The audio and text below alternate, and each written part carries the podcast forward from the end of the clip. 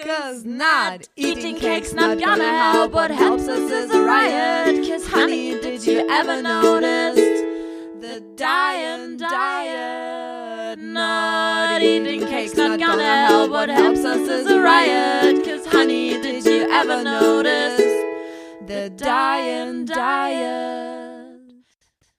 Antipöse Stücke. Ein Podcast mit Katharina Sophie Hautmann und Antje Kröger. Wir sind wieder hier, aber wir singen nicht schon wieder. Nee, und Kathi kommt erstmal Ja, ran ich, komm, Mikrofon. ich war noch gemütlich. Es tut mir leid. Einmal Oh, im hier Leben. wird unerlaubt gemütlich. unerlaubt, unerlaubt gemütlich. Herzlich willkommen, liebe äh, Podcast-Hörer und Hörerinnen, zu unserem vierten Stück im Oktober Mit mit uns. und unserem Sidekick. Mona. Geht doch. Hallo Mona. Hallo. Hallo Mona. Hallo. Wir Leute, heute haben wirklich keine Zeit. Wir müssen ein bisschen sofort zum Inhalt kommen. Wir eigentlich. müssen liefern, liefern, Wir haben uns ja im letzten Stück schon sehr verquatscht. Aber Ja. oh, mir macht das aber auch so Spaß, weil ich daraus so viel ziehe für mich. Das stimmt. Aber wir können auch mal ein bisschen auf die Zeit achten. Aber wir haben auch uns was Neues überlegt. Steady jetzt mal am Anfang. ja. Ähm, normalerweise ähm, erzählen wir das mit Steady und dem uns unterstützen am Ende der Sendung, aber vielleicht hört ihr uns gar nicht jedes Mal bis zum Ende, was natürlich Frevel ist. Deswegen mal am Anfang. Wir würden uns über unsere, eure Unterstützung freuen per Steady. Ähm, immer verlinkt, verlinkt in unseren Shownotes. Einfach draufgehen, spenden, wieder weggehen. Und uns weiterhin hören, das ist das Wichtigste. Das stimmt. Aber wir freuen uns wirklich sehr, weil ähm, dann können wir uns äh, Dinge leisten, die In Urlaub fahren. Die alles neueste das, worauf wir nicht verzichten wollen. Die neueste Rolex. Oh ja, dann lassen wir uns aus ja. Paris das einfliegen. Das Brot von eurem Geld. ist natürlich nur Spaß. Ist nur Spaß. ähm, es wird es schön sein. Wir verbringen wirklich sehr, sehr, sehr viel Zeit mit dem Podcast und ähm, ein kleiner monetärer Ausgleich wäre uns eine große Freude. Antje, du hast bestimmt Neuigkeiten für Ich uns. habe ha? Neuigkeiten. Und zwar aus dem Zeitmagazin Nummer 40, was vor zwei Wochen jetzt dann war. Ähm, da schreibt die Sophie Passmann, sagt euch was, ne? Schreibt eine Kolumne. Und ähm, in dieser Folge, das ist die Folge Nummer 20, also diese Kolumne heißt Alles oder Nichts, das ist die Folge Nummer 20. Und äh, da geht es um Body Positivity. Auch sehr schöner Text. Kennst du schon? Sehr schöner Text. Ja. Den werde ich jetzt mal vorlesen, weil ähm, den finde ich so großartig. Mhm. Und dann äh, ist Kathi jetzt bisher die einzig Unwissende, danach nicht mehr. Alles oder nichts, Folge 20. Nein, man muss nicht seine Zellulite lieben. Body Positivity ist nicht viel besser als Schlankheitswahn. Wann kommt endlich die Body-Gleichgültigkeit? Sehr schöne Frage, ne? Früher war es irgendwie einfacher. Da wusste man nämlich, dass es Barbie gibt und dass Barbie unrealistische Schönheitsideale vermittelt. Man sah Barbie überall und konnte sie in Ruhe hassen. Heute will die Welt etwas weiter sein. Deswegen gibt es Body Positivity. Eine, ein Internetphänomen, für das sich dünne, weiße, blonde Frauen absichtlich unvorteilhaft vor dem Spiegel fotografieren und zeigen, dass selbst sie Bauchspeck und Zellulite haben und sich trotzdem so gut finden. Sie schreiben natürlich nie wortwörtlich dazu, dass selbst sie Makel haben, aber das pädagogische Sendungsbewusstsein, mit dem die Existenz eines echten menschlichen Körpers der Welt gezeigt wird, beweist, dass schlicht kein anderer Gedankengang dahinter stecken kann als dieser Natürlich halten die Leute mich für perfekt und makellos. Ich beweise ihnen aber mal, dass selbst ich Bauchspeck habe. Body Positivity ist nicht schlauer als die Welt, in der Barbies erfunden wurden. Sie gibt sich allerdings als logische Gegenbewegung aus. Da bislang viele Frauen ihre Körper nicht mochten, könnte jetzt ja mal die Liebe zum Körper dran sein. Body Positivity ist wie viele vermeintlich progressive Social Media Aktivismen irre hinterhältig, weil das Hauptargument die Liebe ist. Und welches kranke Schwein will schon gegen Liebe und vor allem Selbstliebe argumentieren? Oh, hier haben wir wieder die Schweine.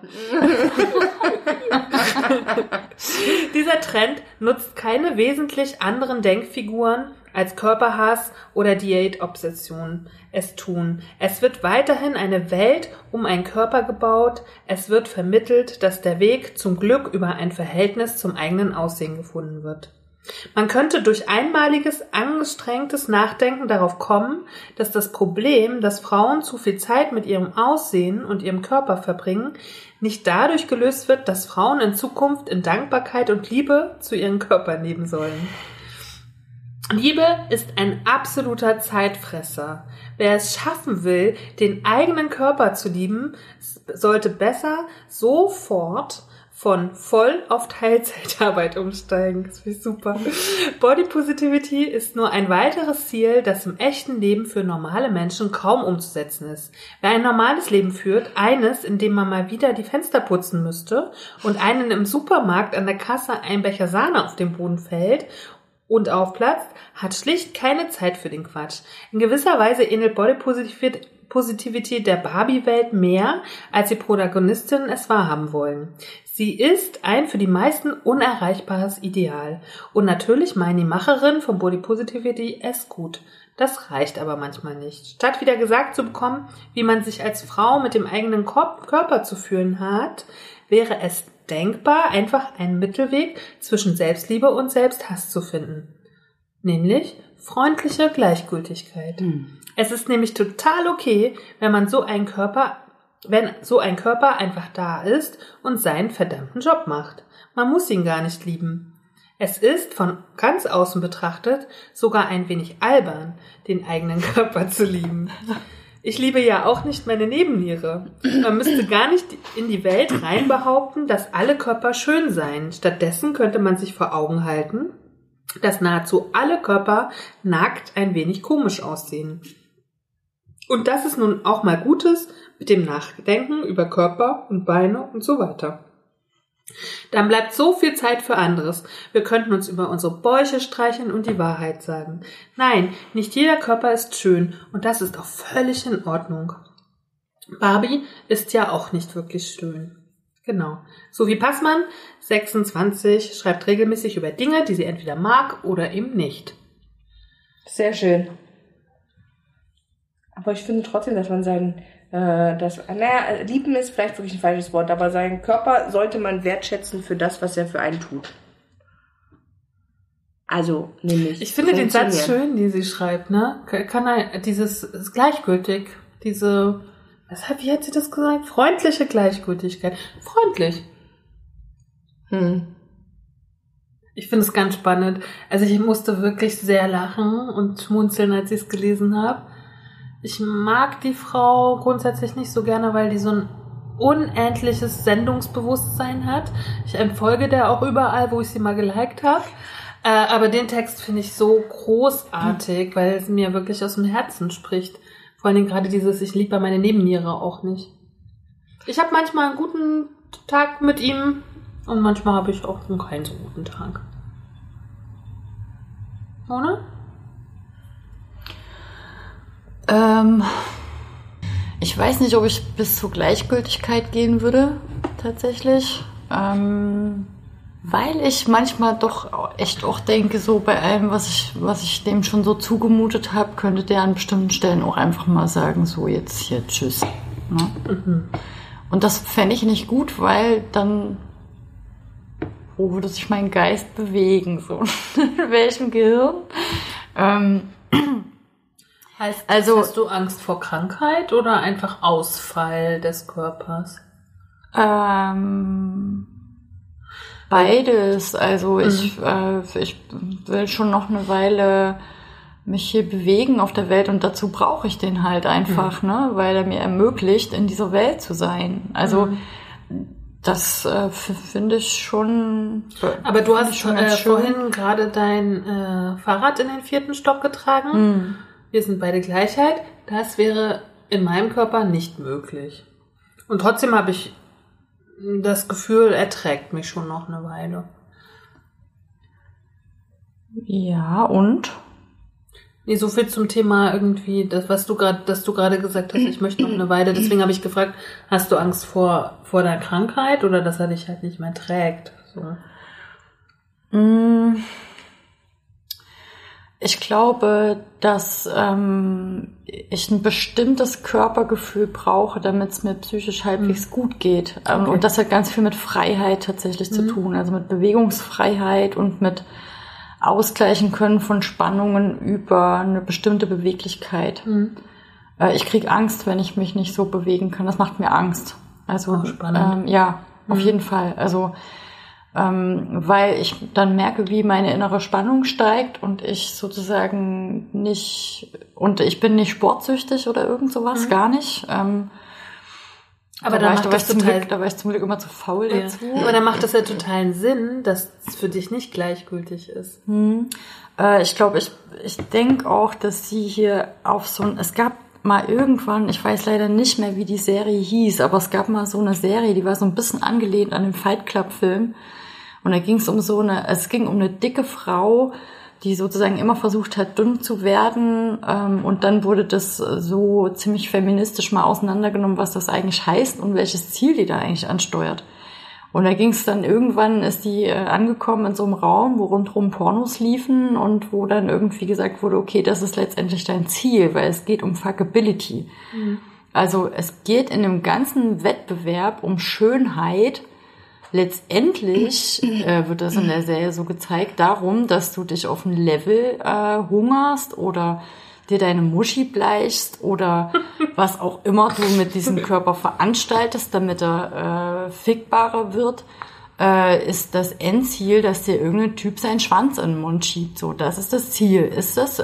Und äh, warum? Wir nähern uns dem Ende des, Monats. Monat dreht auf. Darf, nein, darf ich das? Ist das? Doch, nein. Aber ich finde es super. Aber ich habe das auch gerade gedacht. Vielleicht muss man ähm, muss man das ähm, seinen Körper für seine Funktion mögen und dafür, dass er einen äh, ermöglicht zu leben, trennen von der Optik. Ne? Weil ich glaube, das ist hier halt so Oder vermischt. gesellschaftsrelevante Optik. Ja, genau. So. Genau. Weil ich glaube, Ne? das ist, das ist in dem Text halt immer noch so vermischt, dass halt quasi ähm, ich ja meinen Körper nur auf, aufgrund Grund seiner gesellschaftlichen Relevanz mag oder nicht mag oder er mir egal ist. Also er ist mir tatsächlich egal in dem Sinne, wenn mir jemand äh, sagt, ich finde den nicht schön, dann denke ich mir, ja, musst du auch nicht. Gibt schon ein, zwei Leute, die das finden und das ist okay. Und ähm, aber für, für mir, mir ist mein Körper auch nicht gleichgültig, wenn es mir darum geht, dass ich möchte, dass er noch extrem lange funktioniert und mir mein Leben noch eine Weile ermöglicht. Und da, Tatsächlich nee, da, denke da, ich- da nähern wir uns auch Das dann stimmt. dem, fünf, dem fünften Podcast. Da, da wird es ja so ein bisschen nochmal darum gehen, ne? Ja, genau. Gesundheit Aber das ist zum Beispiel bei mir nicht so. Ich bin da komplett im Jetzt. Mich erschreckt es so wie neulich, als ich bewegungsunfähig war, im Mhm. Jetzt. Aber ich habe da sehr wenig an die Zukunft gedacht. Und heute habe ich gedacht, heute war ich das erste Mal seit meinem Zusammenbruch wieder mehr unterwegs. Und da habe ich so ein Glücksgefühl gehabt, dass ich keine Schmerzen hatte. Hm. Und das war toll. Also schmerzfrei zu sein ist für mich der einzige Zustand an, mit meinem Körper, den ich wirklich richtig gut finde. Alles andere spielt nicht so eine große Rolle. So, Oh, genug mit News. Wir oh aber Mona, Mona, Mona hat Spar dir das fürs nächste Stück. Wir gehen da dann nochmal drauf ein. Jetzt müssen wir inhaltlich in unserem heutigen Thema aktiv werden. Heute geht es um Armut. Heute geht es um Preise von Lebensmitteln.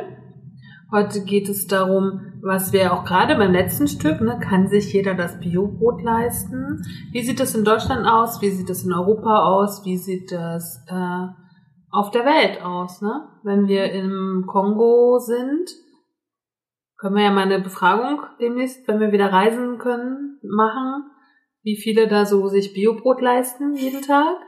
Ja? Ich habe die Hartz-IV-Regelsätze mitgebracht. Kannte ich tatsächlich bis dato nicht so wirklich. Mhm. Ähm, also der Regelsatz 2020 ist für eine Person 432 Euro ohne Kinder. Ist damit 8 Euro höher als im Vorjahr und zum 1.1.2021 äh, steigert sich das nochmal um 14 Euro. Wir sind dann bei 446 Euro für eine Person. Dann gibt es noch bei zwei Partnern, da gibt es noch 1000, ähm, wie sagt man? Also da gibt es dann für Part, zwei Partner und für Kinder gibt es noch unterschiedliche Geschichten. Bedarfssätze. Bedarfssätze.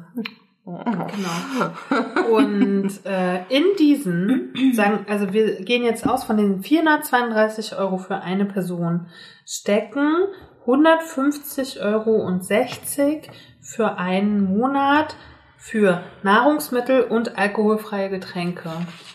Das sind 5,02 Euro am Tag, wenn der Monat 30 Tage hat. Mhm. Also das heißt, als einzelne Person, nicht als Familie, da sieht es nochmal ganz anders aus, weil da gibt's ja dann ganz andere Gelder, ne? Habe ich zur Verfügung 5 Euro am Tag für Essen und Trinken. Das ist krass, finde ich. Mhm. Ähm, dann habe ich gefunden auf der Seite der Diakonie, in Deutschland leben fast sieben Millionen Menschen von der Grundsicherung, also von Hartz IV oder Sozialhilfe. Das ist von 2018. Ich dachte ja immer, dass es gar keine Sozialhilfe mehr gibt und dass Hartz IV sozusagen der Nachfolger ist. Ja, doch, ja. Aber es gibt es anscheinend noch. Ihr Leben ist geprägt von finanziellen Notlagen und materiellen Entbehrungen. Kinder sind vom Mittagessen in der Schule und von Freizeitangeboten ausgeschlossen. Ihnen fehlt notwendiges Schulmaterial. Kranke können Zuzahlungen und Medikamente nicht finanzieren. Eltern können eine defekte Waschmaschine nicht ersetzen oder ein Kinderfahrrad nicht bezahlen. Damit diese soziale Ausgrenzung ein Ende hat, geht es nicht allein um einen höheren Regelsatz, es geht vielmehr darum, dass die vorgelagerten Leistungen und politischen Maßnahmen so ausgebaut werden, dass der Grundsicherungsbezug generell vermieden wird. Dazu gehört ein ausreichender Mindestlohn, der Schutz tariflicher Beschäftigung, ein besserer Familienlastenausgleich für Alleinerziehende und eine eigenständige und einheitliche Geldleistung für alle Kinder und Jugendliche. Wo ist das denn her? Das habe ich gefunden von der Diakonie ah ja, okay. und das ist aus dem März 2018. Dann habe ich noch, sind, Das ist ja super gelaufen. super bisher, sind Hartz-IV-Empfänger immer arbeitslos? Also Das ist das, was mich wirklich am meisten schockiert hat. Ein Drittel der sechs Millionen Hartz-IV-Beziehenden sind arbeitslos. Die anderen sind, und jetzt wird's spannend, fast zwei Millionen Kinder, Alleinerziehende, 40 Prozent leben mit Hartz IV, der Mhm. Alleinerziehenden, und eine Million prekär Beschäftigte. Das Boah. sind die, die aufstocken, ja? Das sind die, die aufstocken. Mhm. Das heißt, nur ein Drittel ist arbeitslos. Hm. Und wenn ich das dann höre, verdammt nochmal, die sind zu faul zum Arbeiten, dann trifft das ja gar noch nicht mal auf die Hälfte zu. Nämlich nur, wenn wir es machen würden, auf höchstens ein Drittel. Und das ist ja auch fragwürdig. Ja, natürlich nicht. Aber es geht ja darum, sozusagen die, also nicht alle, die Hartz IV beziehen, tauchen ja in der Arbeitslosenstatistik auf. Also es geht ja vor allem auch ganz doll darum, die Arbeitslosenzahlen zu bereinigen, weil alle, die sozusagen zuzahlen in irgendeiner Form, also Mhm. die äh, irgendwelche zusätzlichen, also die Working Poor, wie man so schön sagt, die Mhm. arbeiten und trotzdem äh, Leistungen beziehen, die tauchen da drin ja nicht auf. Also sobald du irgendeine Form von Maßnahme machst, sobald du in irgendeiner Form auch nur teilweise beschäftigt bist, bist du sozusagen aus der vollen Statistik raus und das Mhm. ist ja auch ein ganz wichtiges Ziel, ne? Ja, aber was, also ich habe vorhin oder heute Morgen darüber nachgedacht, wie wir in Westeuropa und in Deutschland einen Menschen bewerten. Hm. Und das ist ja immer oder zum Großteil, wir haben das Aussehen, die Hülle, ne? aber wir haben ja auch, geht der arbeiten? Das ist ja ein ganz großer Bewertungsmaßstab. Ne? Ja. Und da ist dann aber Arbeit auch nur dann wertvoll, wenn sie sozusagen in bestimmte Bilder passt. Zum Beispiel erlebe ich sehr häufig, dass meine Arbeit nicht als Arbeit angesehen wird. Ne, ich verdiene ja zwar mein Geld nur, drüber, nur Künstlerin bist. aber genau, ich bin ja nur Künstlerin. Ob ich da jetzt Geld mit verdiene oder nicht, so, Mhm. es spielt nicht so eine große Rolle, ne? So. Mm, Aber sozusagen Ansehen wird ja über Arbeit, aber auch über Lohn, der mit der Mhm. Arbeit verbunden ist, ne? Ähm, generiert. Ja. Und ähm, Das ist aber auch nur eine Sichtweise auf Leben letztendlich. Das ist unsere Sichtweise. Ne? Das habe ich Kathi ja vorhin mal schon irgendwann, als wir so rumsaßen und auf Mona warteten. Wir können doch aber auch ab morgen beschließen, irgendwie der Wert eines Menschen ist davon abhängig, wie viele Stunden er in der Sonne sitzen kann. Und wenn es dann die Mehrheit akzeptiert, dann ist auf einmal das der Wert einer ne, Gesellschaft. Hm. Aber bei uns ist es halt ganz stark an Arbeit und Lohn gekoppelt. So. Ja. Ne, also es geht jetzt nicht nur, finde ich, immer um, um Geld, also auch auch, aber das, wir sehen ja, ein Drittel ist nur, aber also es arbeitet nicht, der Rest geht ja arbeiten. Hm. Aber der verdient dadurch nicht genug und muss vom Staat unterstützt werden. Ja. Und äh, auf, auf was für Level die dann halt auch so rumhängen, ne? Also wenn du dir, ich habe hier irgendwie so auch zwei ziemlich krasse Zahlen, wie ich finde, dass acht Prozent der erwerbstätigen Frauen zur Working Poor Class gehören. Also allein, dass du eine Frau bist, prädestiniert dich Richtig. ziemlich, äh, diese Klasse zu gehören. Und wenn du dann auch noch äh, alleinerziehend bist, dann bist du da bei 19 Prozent. Also ja. 19 Prozent der alleinerziehenden Frauen, die arbeiten, müssen zugezahlt werden. Und ähm, wenn man sich das mal so hochdenkt, also das klingt ja auch immer so, ja, vielleicht kommen die da auch immer wieder raus, wenn die Kinder dann groß genug sind und so, ne? Aber ähm, das betrifft ja nicht nur die Zeit, in der du arbeitest in deinem Leben, sondern das betrifft ja auch deine Rentenbezüge und so weiter. Ne? Also wenn du da einmal drin bist, ist es eigentlich fast unmöglich, irgendwie da cool wieder rauszukommen. So. Mhm. Und war vielleicht die Frage, warum wir das hier so auffächern, ist natürlich die, dass uns in allen drei, vier drei Sendungen, die wir bis jetzt gemacht haben, äh, zusammen immer wieder dieses Thema begegnet ist. So, ne? Also wie viel kann man denn eigentlich dafür ausgeben für Essen? Ähm, und was kann man denn von fünf Euro am Tag so Ne, da ist nämlich dann die Frage, ob ich jetzt das Biobrot kaufe oder nicht, schon eine ganz andere. Ähm, und nochmal zum allerersten Podcast selbst wenn ich jetzt sage, was ja dann auch ganz gerne mal äh, von, von Vertretern der, also von, von Leuten, die sagen, okay, man kann das trotzdem machen, man kann auch mit Hartz-IV-Satz, da gibt's ja auch ganz viele Internetseiten dazu, ne? Von fünf Euro am Tag kann man sich trotzdem bewusst ernähren und so weiter. Ähm, und genau dann ist aber spätestens Schluss, wenn ich sage, okay, es geht nicht nur um Nahrung, es geht um Klamotten, es geht um mhm. alles.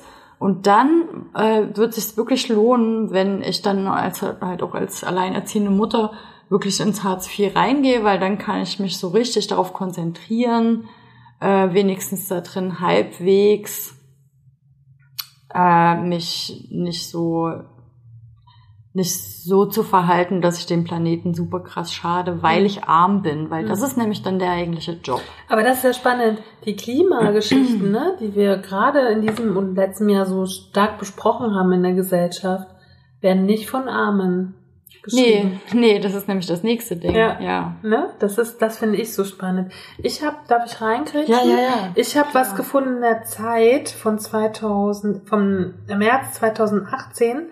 Da haben die eine große Umfrage gemacht. Wie kommen Sie zurecht mit Hartz IV? Da konnte ich gar nicht von loslassen. So spannend. Und zwar haben die 208 Leute befragt mhm. oder, oder Familien. Passt auf kommen nicht zurecht, sind von 200 842. Hm. Kommen zurecht, also die das explizit gesagt haben, sind 83. Krank sind von diesen 208 äh, Menschen 36. In der Familie leben 72. Und jetzt auch das, was du gerade gesagt hast, alleinstehend sind 47. Hm. Rentner 8 und alleinerziehend 34. So, jetzt habe ich mir einfach, ich habe was meint krank, chronisch krank? Chronisch krank, genau. Da habe ich nämlich gleich ein Beispiel. Also, da kann man sich in diesem, das verlinken wir, wer sich dafür interessiert, super spannend. Man kann sich in da 208 Lebensgeschichten reinklicken und bei jeder von den 208 bleibt einem das Herz stocken und zwar auf die verschiedensten Arten und Weise. Also da sind nicht alle gegen Hartz IV, im Gegenteil. Hm. Da sagen ja auch hier, wie viel? 63, sie kommen zurecht. Ja. Aber was da so drumherum geschrieben steht, finde ich ganz spannend. Ich habe ähm, drei Sachen mitgebracht. Also ich habe mich dreimal da reingeklickt.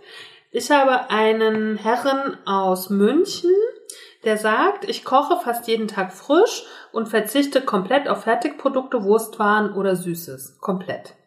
Ich bin Single und lebe in einer Einzimmerwohnung, circa 30 Quadratmeter im Norden von München. Hier eine erste Übersicht meiner Rechnung mit Hartz IV. Grundsicherung. 1103 Euro Miete inklusive, inklusive Heizung, Wasser und Strom. Das ist schon echt, ne? Ein, Hm. ein Zimmer in Hm. München. Das ist Hm. schon. 770 Euro Garage wird vom Jobcenter nicht übernommen. 40 Prozent, äh, 40 Euro Internet, Telefon 35 so. 40 Euro pro Woche für Nahrungsmittel erfordert allerdings eine entsprechend disziplinierte Ernährung und Einkaufsstrategie. Nur Aldi und Angebote, wo es geht. Ich koche fast jeden Tag frisch und verzichte komplett auf Fertigprodukte, Wurstwaren oder Süßes. Fleisch gibt es höchstens zweimal die Woche, ansonsten schaffe ich es, mich viel mit viel Gemüse, Fisch, Reis, Kartoffeln und Obst doch recht gesund zu ernähren. Es bleiben also circa 100 Euro, um alle anderen Kosten für Kleidung, Haushalt oder sonstige Ausgaben zu decken. Ausgehen, Kino oder sonstige Aktivitäten plane ich entsprechend und spare die Ausgaben dafür vorher an. Wichtig ist auch, ich rauche nicht, trinke nur Leitungswasser und wenig Alkohol. Hm. Oh, es ist so, äh, oh, es, es fühlt sich so viel nach Demut für mich an. Also, ne, wenn ich jetzt wieder irgendwie mein reiches Leben, was ich so nach Lustprinzip fühle, und dann aber, es sind da diese 40 Euro und du musst alles planen. Das ist, da schnürt mir die Kehle zu. Das ist, warum ist es in diesem Land, wo der Hochkapitalismus ähm, wütet, warum gibt es da sowas? Oder?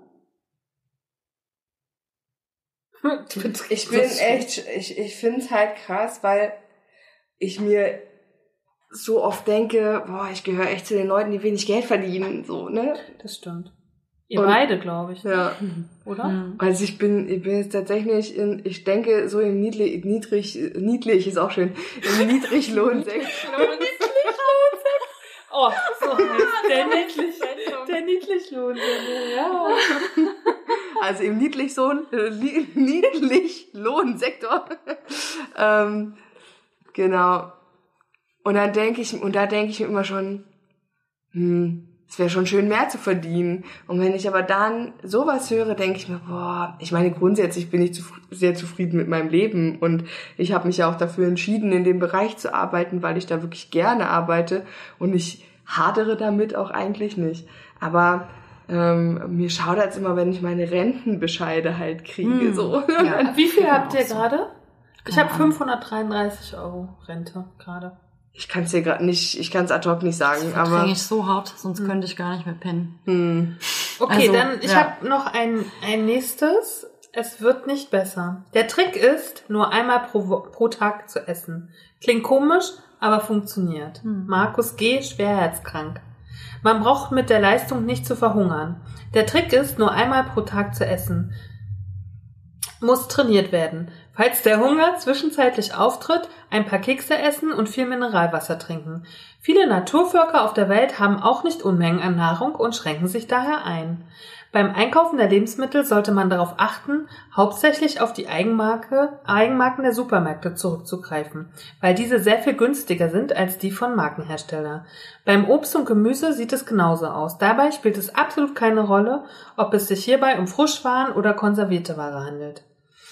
Discobesuche, Kinobesuche, Gaststätten, Erlebnisbäder, Reisen, Theaterbesuche und so weiter sind nicht überlebenswichtig. Man kann auch viel Vergnügen damit haben, wenn man einfach einmal spazieren geht. Wer allerdings den Luxus haben will, soll arbeiten gehen. Die Hartz-IV-Regelleistungen reichen tatsächlich zum Leben. Man muss sich aber extrem einschränken und auf fast alles verzichten. Das kann eben nicht jeder und sowas muss man trainieren. Schwierig ist es für kranke Menschen, die ständig Medikamente einnehmen und daher eigentlich mindestens drei Mahlzeiten am Tag haben sollten. Ich selbst bin Mitte 2005 leider seit Mitte 2005 leider arbeitslos, weil ich schwer herzkrank bin. Und so weiter und so fort. Das ist auch eine Meinung. Ah ja, ich finde. Da ist er der Verzicht. Ja. ich Ähm, finde, also ich habe mir noch zwei, drei andere, aber das glaube ich reicht erstmal aus, fall- falls ihr euch einmal den Tag versüßen wollt damit. Ähm, klickt euch durch 208 Biografien und dann, ich glaube, es ist wie mit Filmen. Es sind 208 individuelle Biografien, keine gleich der anderen Mhm. und keine Meinung gleich der anderen. Ne? Mhm. Ähm, und trotzdem gab es nicht eine, die ich gelesen habe. Ich habe nicht 208, aber ich habe vielleicht 50 gelesen. Und es gab keine, die ich lebenswert fand. Für mich. Okay. Weil dir da so viel, äh, weil dir da so viel fehlt da drin, oder wie? Und was, Ja. was genau ist das, was Also, dir da fehlt? Na, wir müssen ja jetzt nicht vom Essen reden, weil das fehlt so oder so mir, weil das haben wir ja nun schon sehr oft besprochen. Wir Mhm. sind halt esssüchtig, so. Ähm, aber wenn ich keine Kultur mehr nutzen kann, wenn ich Ja. nicht mehr ins Kino gehen kann, wenn ich nicht ins Theater, wenn ich mir kein Buch kaufen, Ja. all das, das ist für so ein Leben möchte ich nicht leben. Mhm. Was ist dann? Also Entschuldigung, vom Spaziergehen wird mein Hunger nach Nicht-Essen nicht befriedigt. Aber damit lebe ich in einem se- sehr großen Luxus, das weiß ich schon. Ja. Oh, hier alles betretenes Schwein. Nee, ich bin gar nicht so betreten, Ja. weil, ähm, weil äh, ich eine Weile zumindest ja äh, Hartz-IV-Empfängerin war. Ich habe immer sozusagen so ein bisschen zugearbeitet, aber ich weiß auch, was das bedeutet. Ich weiß äh, auch, was das mit Kindern bedeutet.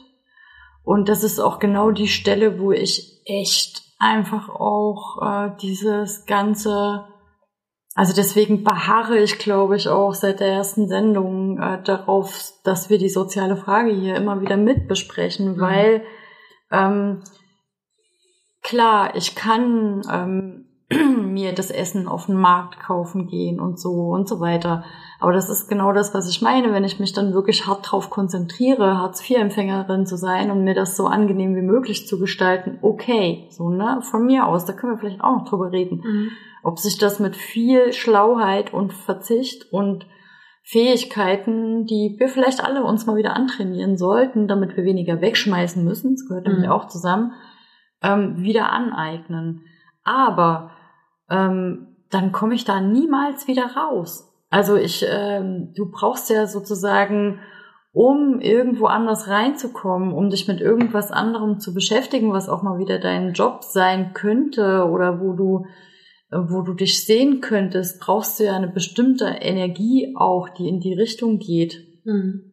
Und ich glaube ehrlich, von dem Geld, das wir hier vorgelesen haben, wenn du dich davon einigermaßen cool ernähren willst und deine Kinder, dann war's das so. Dann kannst du, äh, also ich, ich weiß es nicht, vielleicht bin ich darin auch äh, zu Luxury Girl mäßig unterwegs, aber ich kann mir nicht vorstellen, dass, äh, dass ich für beides die Energie hätte. Also das sozusagen für mich und meine Kinder so zu gestalten, dass wir darin nicht den letzten, allerletzten Kram essen äh, und uns nur noch sehr ja, minimalistisch bewegen können äh, und gleichzeitig wieder eine Vision von irgendwas kriegen, also von irgendeinem Platz, den ich in dieser Gesellschaft einnehmen kann, weil du ja dann eigentlich alles drumherum bauen musst, um diesen Verzicht von bestimmten gesellschaftlichen Bereichen, die über Konsum organisiert sind. Und das ist nämlich das Problem, dass die ganze verdammte Scheißgesellschaft über Konsum organisiert ist. Mhm. Hm. Ne, das ist hier, ähm, jetzt weiß ich, jetzt fällt mir ihr Name nicht ein, aber sogar wenn du dich äh, verliebst, dann ist dein Verlieben äh, organisiert über Konsum. Du fängst halt an, zusammen ins Kino zu gehen, in die Kneipe zu gehen. Ja. Also was kannst du denn äh, sozial großartig im öffentlichen Raum, und das ist auch was, worüber ich mich immer wieder aufrege, dass sich der öffentliche Raum wirklich hart am Konsum lang organisiert. Du kannst ja kaum noch irgendwo sein, ohne zu konsumieren. Und das ist nämlich das, Ding, was ich meine. So klar kann ich mich darauf konzentrieren, die Kohle, die ich als Hartz-IV-Empfänger kriege, ähm, so umzusetzen, ne, dass dabei jetzt nicht das letzte Essen rausspringt. Aber das füllt dann mein Leben auch aus. Mhm. Und da rede ich noch nicht über die Leute, die auch in diesem Geldspektrum rumhängen, plus 100 Euro monatlich vielleicht, weil das dürfen sie dazu verdienen, die einfach arbeiten gehen, also die Kinder haben und arbeiten gehen und trotzdem aufstocken müssen. So über die rede ich. Ne? Und da gibt's auch sehr schöne Zitate aus so Texten, äh, wenn ich irgendwo in einer verschimmelten Wohnung sitze und äh, an nichts teilnehmen, mehr, mehr teilnehmen kann, dann ist mir mein Essen dann irgendwann auch egal. Ne? Mhm. Also das, das sind ja noch mehr Bereiche, über die wir hier reden. Ähm, und genau an der Stelle wird nämlich diese ganze Idee von, ja, das ist ja aber einfach nur das eigene Bewusstsein, wie ich das organisiere und das ist die Stelle, wo ich einfach denke, fuck off. Echt, das kann mir keiner schlüssig bis zum Ende Mhm. hin erklären. Niemand. Na, ich, ähm, womit ich ein Problem habe, ist mit Stigmatisierung. Das, also gerade Also, wenn es um Fall. Kinder geht und wenn ich höre, das ist ja, das habe ich schon so oft erzählt in meinem privaten Kreis, ne? Wenn ich ein, wenn ich wirklich mal in einer Partei wäre und mir das zumuten würde, wäre das Einzige, wofür ich gerne kämpfe, nee, es sind zwei Sachen. Ich würde gerne für autofreie Innenstädte und für kostenloses Schulessen Mhm. weil ich selber das als DDR-Kind so erlebt habe, beziehungsweise sehr subventioniertes Essen. Es war nicht ganz kostenlos, aber es, ne, es Ja. war sehr subventioniert. Und es war sozusagen umf nee, wie sagt man, ausreichend. Also man durfte so oft nachholen, wie man wollte. Und es gab jeden Tag irgendwas anderes. Ja. So. Und das würde ich mir für die heutigen Schüler und Schülerinnen einfach wünschen, bis zum Abitur und meinetwegen auch noch in den, in den Universitätskantinen so. Weil ich finde, also das Auch ist ein- später, Antje. Ja, Das habe ich hier in so einem geilen Text gefunden. Ne? Das, das Krasse ist ja, wenn du verdienst, wird für dich gesorgt. Also jemand, der bei Google arbeitet, der kriegt halt ein geiles Mittagessen Ja. umsonst irgendwo in der Kantine, so, ne, wo er genau die Person ist, die es gerade jetzt die es nicht dringend braucht, bräuchte. Genau. Und das ist ja das Absurde, dass du, also wenn du in einem bestimmten Slot drin bist, dann Mhm. bist du drin und dann Mhm. kannst du dich, dann kannst du darauf achten, dann kannst Ja. du das alles so gut wie möglich machen. Dann kannst du auch deinen ganzen moralischen Neigungen hinterher steigen, so, so, so viel Ja, aber, du willst. aber Mona, mir, Aber, ich ähm, weiß schon, aber mir ne? bricht das Herz, wenn ich dran denke, dass wir Kinder in Deutschland in den Schulen sitzen haben, die nichts gegessen haben den ganzen Tag. Ne? Und, und da, da, da fängt es bei mir an zu schon zu brechen. Da brauche ich nicht nach, nach äh, Afrika zu gucken. Ne? So. Und dann denke ich mir so, das können wir doch als Gesellschaft wirklich sehr leicht politisch lösen. Ne? hm, könnten wir. Könnten wir. Könnten genau. wir. Ne, dann, Ja. und ich meine, dann, dann, da gibt's ja nun verschiedene Strategien, ne? Da könnten wir das Kindergeld angreifen, also anzapfen, was auch immer. Nee, das, das ist keine Option, weil das Kindergeld wird dir als Hartz-IV-Empfängerin abgezogen von deinem Ach so, nee, aber ich, aber ich meine, das, ja, Ja, ja, ja. das ist, das, das sind alles Absurditäten, die wir- Leute, die noch nie Hartz IV bekommen haben, einfach nicht wissen. Mhm. Also ja, dann heben wir das Kindergeld an, richtig geil. Hm. Äh, das nützt Nee, Hartz aber ich meine, nichts, weil dass- das wird abgezogen. dass wir, wenn wir als Politik, das, als Politikerinnen das wirklich Hm. ändern wollten, ja, das würde könnten, schon gehen. könnten wir das Kindergeld grundsätzlich anzapfen. Ja, ja. Ne? Weil da wollen wir ja irgendwie schon auch eine Art Form von Gerechtigkeit, weil das Essen steht dann erstmal jedem zur Verfügung, egal wie viel Kohle jemand Ach hat. so, meinst du das? So meine ich sozusagen das. über das Kindergeld Über das die, Kinder- Schul, die genau. Schulspeisung finanziert. Ne, wenn wir jetzt sagen, okay, wir haben da kein Geld für, weil wir müssen lieber Panzer bauen oder äh, neue Autobahnen, dann könnte man sagen, okay, wir nehmen vorhandenes Geld und leiten das sozusagen aber um, ne, dass es nicht über die Eltern geht, ein bestimmter Satz, ne, sondern wir machen dafür Schulessen. Gesundes Schulessen, so meine ich. Weißt du, weil die Argumentation ist, ja, es gibt ja genug. Es gibt genug Kindergeld. Dafür können alle Eltern ihre Kinder ausreichend ernähren. Das ist ja der Grundsatz. Ja, Aber wir wissen ja erstmal jetzt schon, dass es nicht so ist, weil einiges Kindergeld landet ja nicht bei den Kindern. ja, Darum geht's ja. ja. Ne, und wenn wir jetzt rein politisch, Hm. könnten wir dieses Kindergeld nehmen und zahlen einen bestimmten Satz nicht mehr an die Eltern, Hm. sondern nehmen das, um halt alle Kinder Grund zu versorgen. Hm. In den Schu Kindergärten, Schulen, Hm. Krippen und so weiter. Also es wäre sozusagen möglich, ohne dass neues Geld erstmal grundsätzlich ne, akquiriert werden müsste für diesen einen Schulessens Turn. So. Die wollen es nur nicht, ich glaube bin, ich. äh, ich, ich, ich will das gar nicht denken, weil, ähm, weil ich denke, es gibt ganz andere Möglichkeiten, wo du nicht irgendwie das Kindergeld anzapfen musst. Also das könnte sich, dieses Land könnte sich das auch einfach so leisten, ohne dass Definitiv, aber wir haben halt so viele Menschen, die einfach nicht bereit sind, irgendwas von irgendwelchen anderen Etats was abzugeben. Und dann sage ich mir, okay, das Geld ist ja schon da, das geht, geht ja für die Kinder, dann macht's doch bitte jetzt so.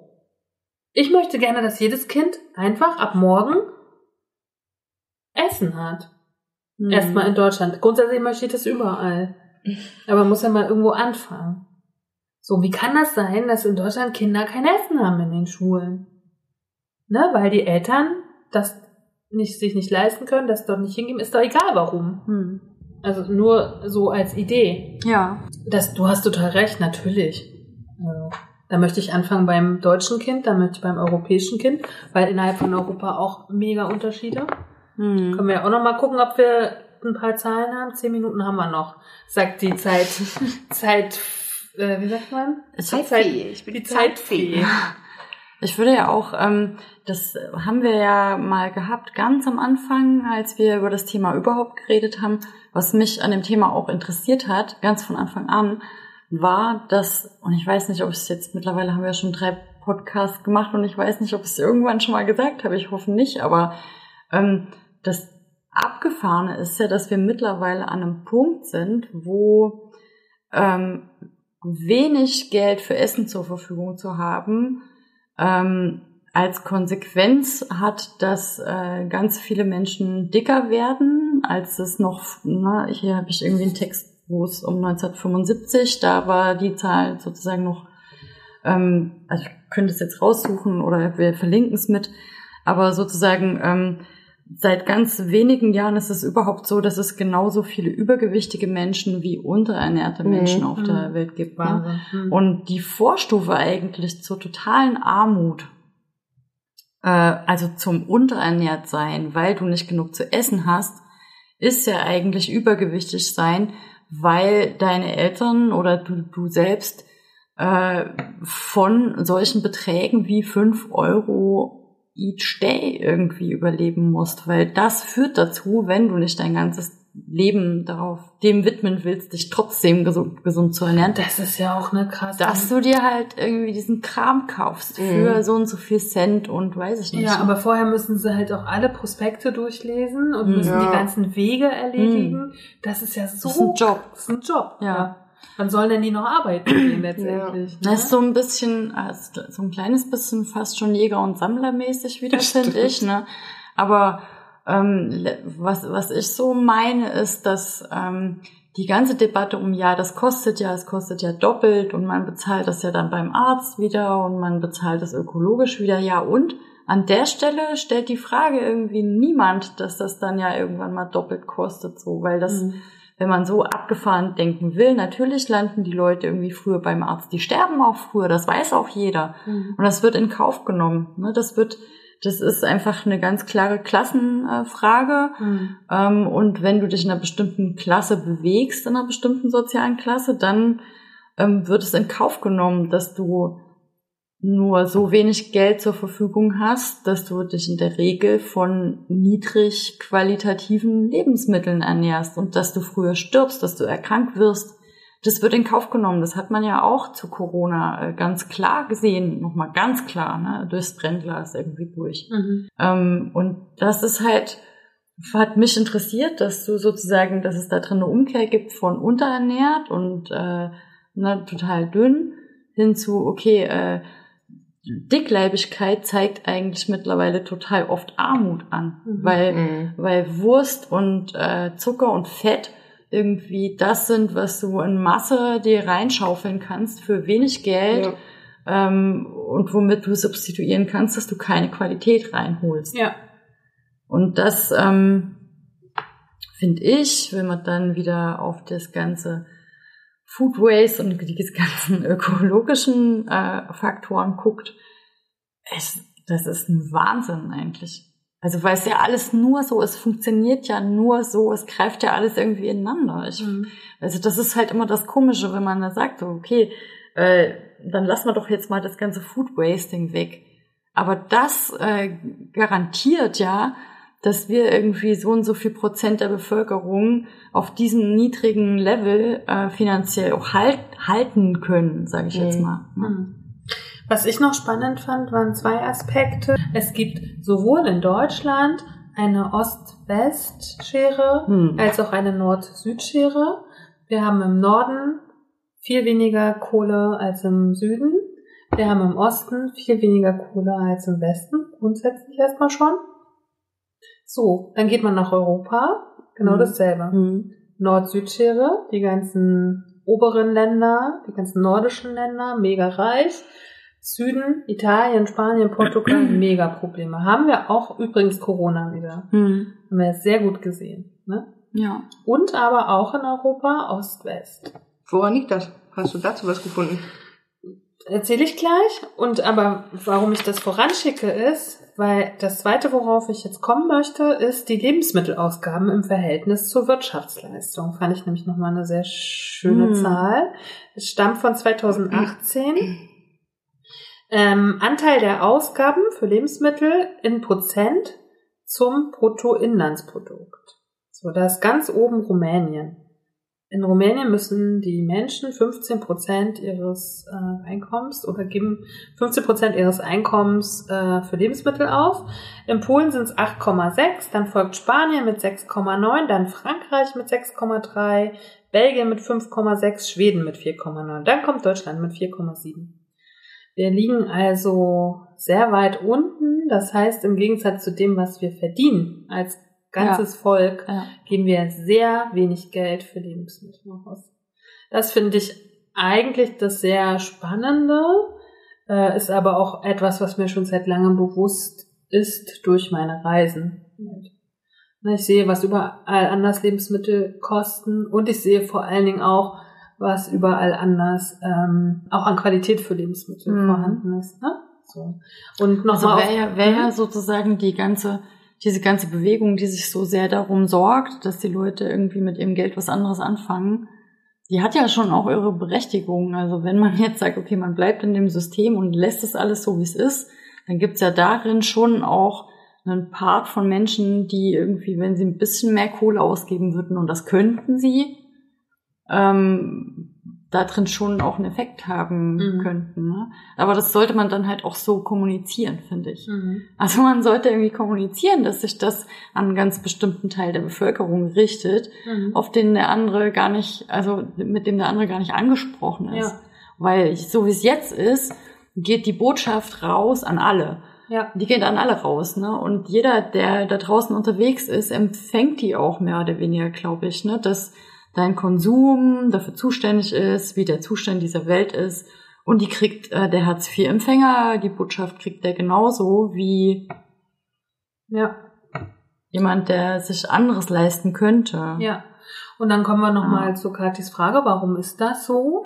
da gibt es ganz klare Argumente und ein schönes hat äh, Gregor Gysi jetzt zum Tag der deutschen Einheit gesagt. Irgendwie, wenn wir nach 30 Jahren noch nicht mal geschafft haben, dass es in zwei ehemals deutschen Staaten ein gleiches Lohnniveau gibt, nach 30 Jahren, ja, Hm. äh, dann fragt man sich dann das nicht, warum das innerhalb von Europa und auch innerhalb der Welt dann nicht so sein kann. Ne? Und ganz klar, in Europa ist es so, die nordischen Staaten, Gasvorkommen, Ölvorkommen, ne? Also das ist ja auch, das ist ja ganz spannend. Beschäftige dich mal mit der Geschichte Norwegens. Norwegen war bis zum Zweiten Weltkrieg ein total armes Land. Ne? Mhm, und ja, dann wurde Öl Das und Gas so. Also du gefunden. meinst, die, diese geografische, also diese Unterschiede im, äh, in diesem Bereich kommen durch die Ressourcen der einzelnen Länder. Na klar. Hm. Schon alleine Ost-West in Deutsch, wenn du jetzt nur Deutschland nimmst, ne, Ja, hast du den Ost-West-Faktor. Mhm. Genau, und den Nord-Süd-Faktor hast du natürlich, der ganze Süden ist Industrie, Industrie. So, ne, da wird, werden ganz andere Löhne verdient als im Norden zum Beispiel. Ja, ja, aber was mich interessiert ist, warum ist da die Industrie? Könnte die halt nicht auch woanders sein? Weißt du, wie ich das meine? Mhm. Also, weil es ist ja, es ist ja nicht von Gott gegeben, dass es dort Industrie gibt und woanders halt nicht. So. Da Ich kann wir, das verstehen, wir einen dass man großen halt- Geschichtsexkurs, glaube ich, machen. Ne? Deutschland ist ja aus so einem Flickenteppich von vielen, vielen einzelnen. Äh, Ja, aber auch, auch global gesehen. Ich meine, ich verstehe das, wenn man sagt, okay, das ist ein reicher Staat, weil da gibt's Öl. Einfach mal von der Natur aus ist das dort. Das kann man nicht ändern. So, das verstehe ich, dass man sagt, okay, deswegen ist da das Geld, weil die nutzen das für sich, weil die das verkaufen teuer. So, ne? Aber, guck alles, mal, was das die Menschen doch- gemacht ist. Ja, aber wir haben ja Ressourcen. Das ist ja nicht nur Öl, ne? Bodenschätze. Ja. Dann haben wir gehört ja vor zwei Stücken, es gibt drei Prozent fruchtbaren Boden. Das ist ja nicht so viel. Die, die den besitzen, die können dann ordentlich, ne? Dann kommt das natürlich, warum ist Europa so, warum strebt Europa gerade so nach oben? Wir sind relativ gut geschützt von äh, Naturereignissen. Ne? Also es gibt so viele Gründe für Dinge. Weißt du, warum manche Staaten es schaffen und warum manche nicht oder manche ähm, Gegenden? Dann haben wir so Sachen wie Sklaverei und Entdeckung und Ausbeutung Mhm. und politische Systeme, Sozialismus, Kapitalismus. Also, puh, Und dann das hast du, ist glaube ich, auch ein großer total- Exkurs. Genau. Dann hast du halt auch im Kleinen wie im Großen das Phänomen, dass wo Geld ist, da, da bleibt es und vermehrt sich. Also, und ich glaube, dadurch potenziert sich, potenzieren sich halt die Anlagen, von denen Antje äh, jetzt gerade geredet hat, äh, im Kleinen wie im Großen total hoch. Also, das ist ja ein großer Grund dafür, warum zum Beispiel im Osten und im Westen Deutschlands so unterschiedliche ähm, Besitzverhältnisse noch immer herrschen. Ne? Und das äh, Wir in kannst du Ostdeutschland sind keine die Erbinnen. Genau, wir erben Beispiel, nicht. wir erben nicht. Erben ist ein riesen, riesen Faktor da drin. Ja. Und das, das kann man vielleicht auch übersetzen auf alles, ne? Ja. Also erben kannst du ja wirklich nicht nur auf Besitz, sondern du erbst auch Bildung, du erbst Ja, ähm, Genmaterial. Also erben ist vielleicht wirklich ein schöner Punkt, ne, den wir einfach mal weiterdenken Und können, auch, jeder für sich. Und auch Wissen. Also das ist Mhm. nämlich auch so ein ganz wichtiger Punkt, finde ich.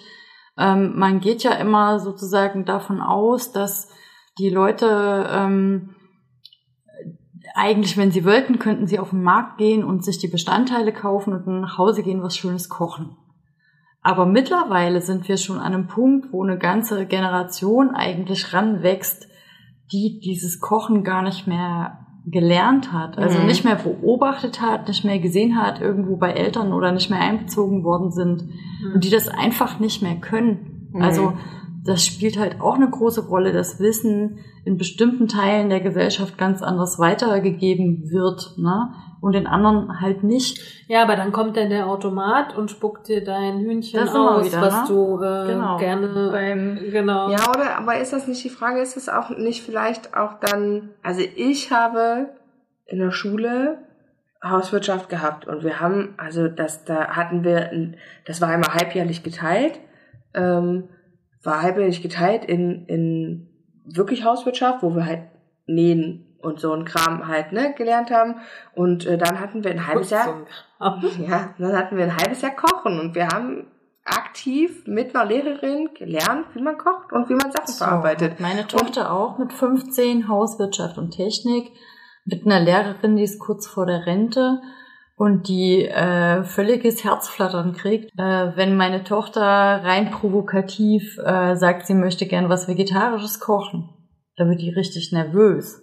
Okay. Also das ist die Situation. Es Mhm. ändert sich ja auch, also da ändert sich ja auch gerade so viel, dass du mit dieser Struktur gar nicht hinterher bauen kannst. ja, aber da muss man vielleicht einfach, da muss man da eine modernere Form reinbringen. Aber ich glaube, dass man vielleicht, meine klar, die Verantwortung sehe ich auch bei den Eltern, ihre, ihren Kindern sowas beizubringen. Aber wenn es dort halt nicht funktioniert, und das ist ja offensichtlich der Fall in vielen Haushalten, dann muss ich doch äh, als Gesellschaft und in der Politik mal gucken, äh, okay, gehört das in unser Bildungssystem vielleicht als Abfederung mit rein, weißt du? Um, um dieses Wissen nicht komplett verloren gehen zu lassen.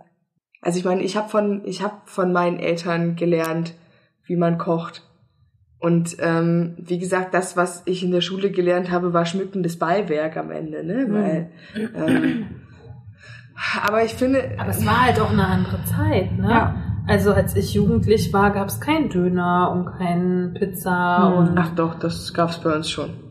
das, nee, also Bäcker gab's oder so Snacks, irgendwie weiß ich nicht. Pizza gab's bei uns. Also ich kann mich, kann mich ganz deutlich daran Ja. erinnern, dass ich nach der Schule, also zumindest als ich Das dann sind jetzt wieder die zwei unterschiedlichen Lebensalter, Kati. Nee, das hat auch vielleicht einfach was mit Ost und West zu tun. Ich bin ja, Ja. im Westen aufgewachsen und ich kann mich daran erinnern, dass wir äh, nach der Schule, ähm, also zumindest einmal so ab der neunten Klasse, vorher erinnere ich mich nicht, aber ähm, dass es solche, dass es Dönerläden gab. Also als ich mit meinem Bruder dann zusammen äh, gewohnt habe, schon ohne unsere Eltern, äh, gab es häufiger mal auf dem Weg nach Hause von der Schule, weil wir keinen Bock hatten zu kochen oder weil die Tiefkühlpizza in den Ofen zu schieben dann doch zu anstrengend war, gab's halt den Döner. So.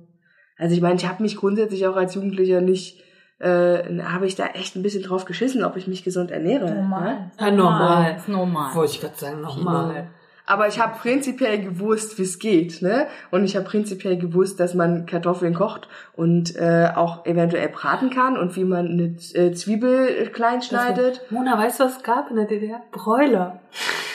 Bräuler gab's doch in diesen Wägen. Ach, als Fast Food. als meinst Fast du? Food, Ja, ja. aber ansonsten Hm. gab's doch jetzt kein Fast Food, außer Süßes. Bratwurst. Hm. Das schon. Roster. Ja, stimmt, wenn man so drüber nachdenkt, Klar. ne? Aber für mich war, hat Essen fast nur in der Schule oder zu Hause stattgefunden. Hm. Also Ja. nicht auf der Straße oder im öffentlichen Raum. So. Als Kind. Das ne? stimmt, ja. Hm. So. Aber Ja. jetzt haben wir ein bisschen den Faden zur Armut verloren. Ich würde sagen, wir müssen es nochmal. Findet ihr? Findest, Nee, nicht. findest du nicht? Nee. Wir, wir waren die armen Ossis. Nee. Die reichen armen Nee, aber der Faden ist ja da, wo irgendwie ähm, sich darin auch vieles koppelt. Also äh, diese ganze, also wenn sich eine Generation äh, von Eltern, die Hartz-IV-Empfänger sind, über so wenig Kohle so ernähren musste, dass es einfach billiger war oder weniger aufwendig oder weiß ich nicht was, Hm. Äh, irgendwelchen Fertigkram zu kaufen oder zumindest halbfertigen Kram, ähm, dann geben die das halt auch nicht weiter. Ne? Und Klar. Dann, ja. Und äh, was sie natürlich auch in keinster Form weitergeben können, ist eine gewisse Sinnlichkeit und Ästhetik, die ja auch Essen sein kann. Oder Kommunikation, ne? Über Essen. So. Ja, das weiß ich halt. Das, ich glaube, genau das missfällt mir auch ganz doll an diesem ganzen super genussmäßig inszenierten Teil. Mhm. Weil ich mir immer denke, okay, wie machst du, wie, also du kannst das natürlich bestimmt schon auch machen von Essen, was du für fünf Euro pro Tag kaufst. Vielleicht. Dann musst du es mit was anderem irgendwie, ne, dann musst du es mit ganz viel Leben füllen und Liebe und weiß ich nicht was. Mhm. Ähm, aber das ist das, was ich meine mit, äh, wenn du jetzt so einen Schokoriegel kaufst, in dem ganz wenig drin ist und der aber doppelt so teuer ist wie Mhm. in dem, wo ganz viel drin ist, dann kaufst du sozusagen diesen Purismus als Erzählung und als Gönn dir, das bezahlst du mit.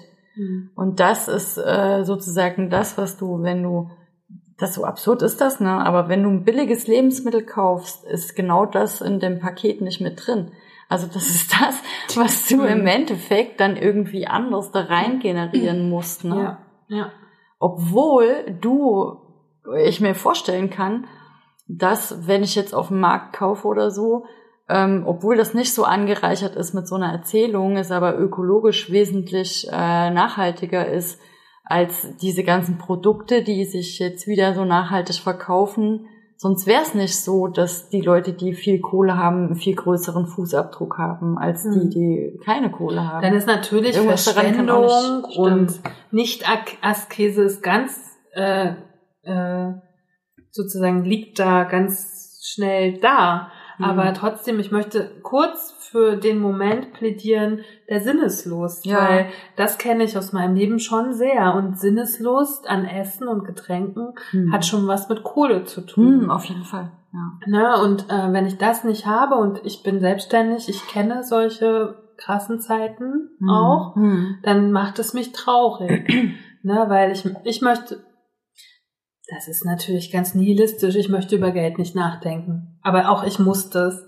Aber ich mag auch die Sinnlichkeit an Essen, Trinken und Genu also Genuss mit Menschen und das so zusammen sein. Genau. Und da finde ich nämlich dieser Moment, wo gesagt wird, na, dann sollen die halt arbeiten gehen, wenn die das auch haben wollen. Da komme ich nicht drauf klar. Ey. Da komme ich auch nicht drauf. Da komme ich nicht drauf klar, weil ähm, Warum? selbst, selbst wenn man so hardcore drauf ist, zu sagen, okay, dann sollen, dann soll es halt so ein Gr- Grundsicherungszeug fürs reine Überleben geben. Mhm. Ähm, und alle anderen sollen halt arbeiten gehen. Aber dann darf ich nicht so viele Leute haben, die arbeiten gehen und trotzdem bei der Kohle rauskommen. So, das geht dann Total. halt irgendwie nicht. Aber, klar. aber da sind wir wieder von dem, was ich vorhin gesagt habe, dass wir, das gibt ja nur die Gesellschaft vor. Hm. So, na, dann bist du Friseurin, dann arbeitest du doch genau auch hart. Aber das wird ja gar nicht anerkannt. Dann bist du Bäckereifachverkäuferin, da arbeitest du auch hart, stehst nämlich da neun Stunden hinter deinem Tresen und kriegst trotzdem kaum mehr als Mindestlohn, so. Ne? Genau. Und Also da geht, ne? Ja, und die, Ver ja- die Verteilung, nämlich äh, wo ist der Reichtum und wo ist die Armut äh, prozentual und zahlenmäßig, die geht ja wirklich ähm, ne, kontinuierlich, äh, spaltet sich das immer mehr Mhm. auf. Mhm. Also und, und hart radikalst. Also wenn man diese Zahlen mal vergleicht mit wie viel Prozent der Menschheit besitzt wie viel und äh, von dieser Torte, die da zu vergeben ist, ja, da bin- sind wir nicht in der richtigen Richtung unterwegs, finde ich. Einfach. Das kann man an Essen ablesen und dann einem anderen. Und das äh, macht uns jetzt alles ein, also wenn ich hier die kurze Ru- den, in die Runde blicke, ist es zumindest bei Kathi ein bisschen trüb. Aber ähm, Aber das kann man halt auch nicht schöner machen. Das nee, Thema, das, so, das, schöner muss man machen? auch nicht, finde ich. Ganz, und deswegen nochmal, vielen Dank an dich, Mona, weil ich es echt toll finde, dass du uns diese Sichtweisen bringst. Aber Weil die habt dadurch- ihr ja schon, schon am Start gehabt. Die auch. haben wir auch selber am Start, aber ich finde gut, dass jemand wie du nochmal mit anderen Blicken darauf guckst und uns in andere Sphären in der Diskussion bringt. bringst. Dafür vielen Dank. Wir hören uns noch einmal nächsten Freitag. Ja. Ja. Ähm, Mit genauso schwierigen Themen macht euch keine Sorgen. Der Spaß ist vorbei. Nein, Quatsch. ähm, aber für heute wollen wir es uns wollen wir es dabei belassen. Vieles von den Informationen, die wir euch jetzt nicht mitgeteilt haben, äh, werden wir in die Shownotes packen, beziehungsweise Kathi tut das für uns, damit ihr noch vielleicht, wenn ihr Lust habt, selber ein bisschen recherchiert, vielleicht selber eure Schubladen ein bisschen korrigiert oder anders ausrichtet, wer weiß. Ansonsten hören wir uns dann nächsten Freitag wieder, ja? Das So waren die antibösen Stücke mit Mona. Kathi? Antje. Tschüss. Cause not eating cake's not gonna help. What helps us is a riot. Cause honey, did you ever notice the dying diet? Not eating cake's not gonna help. What helps us is a riot. Cause honey, did you ever notice the dying diet?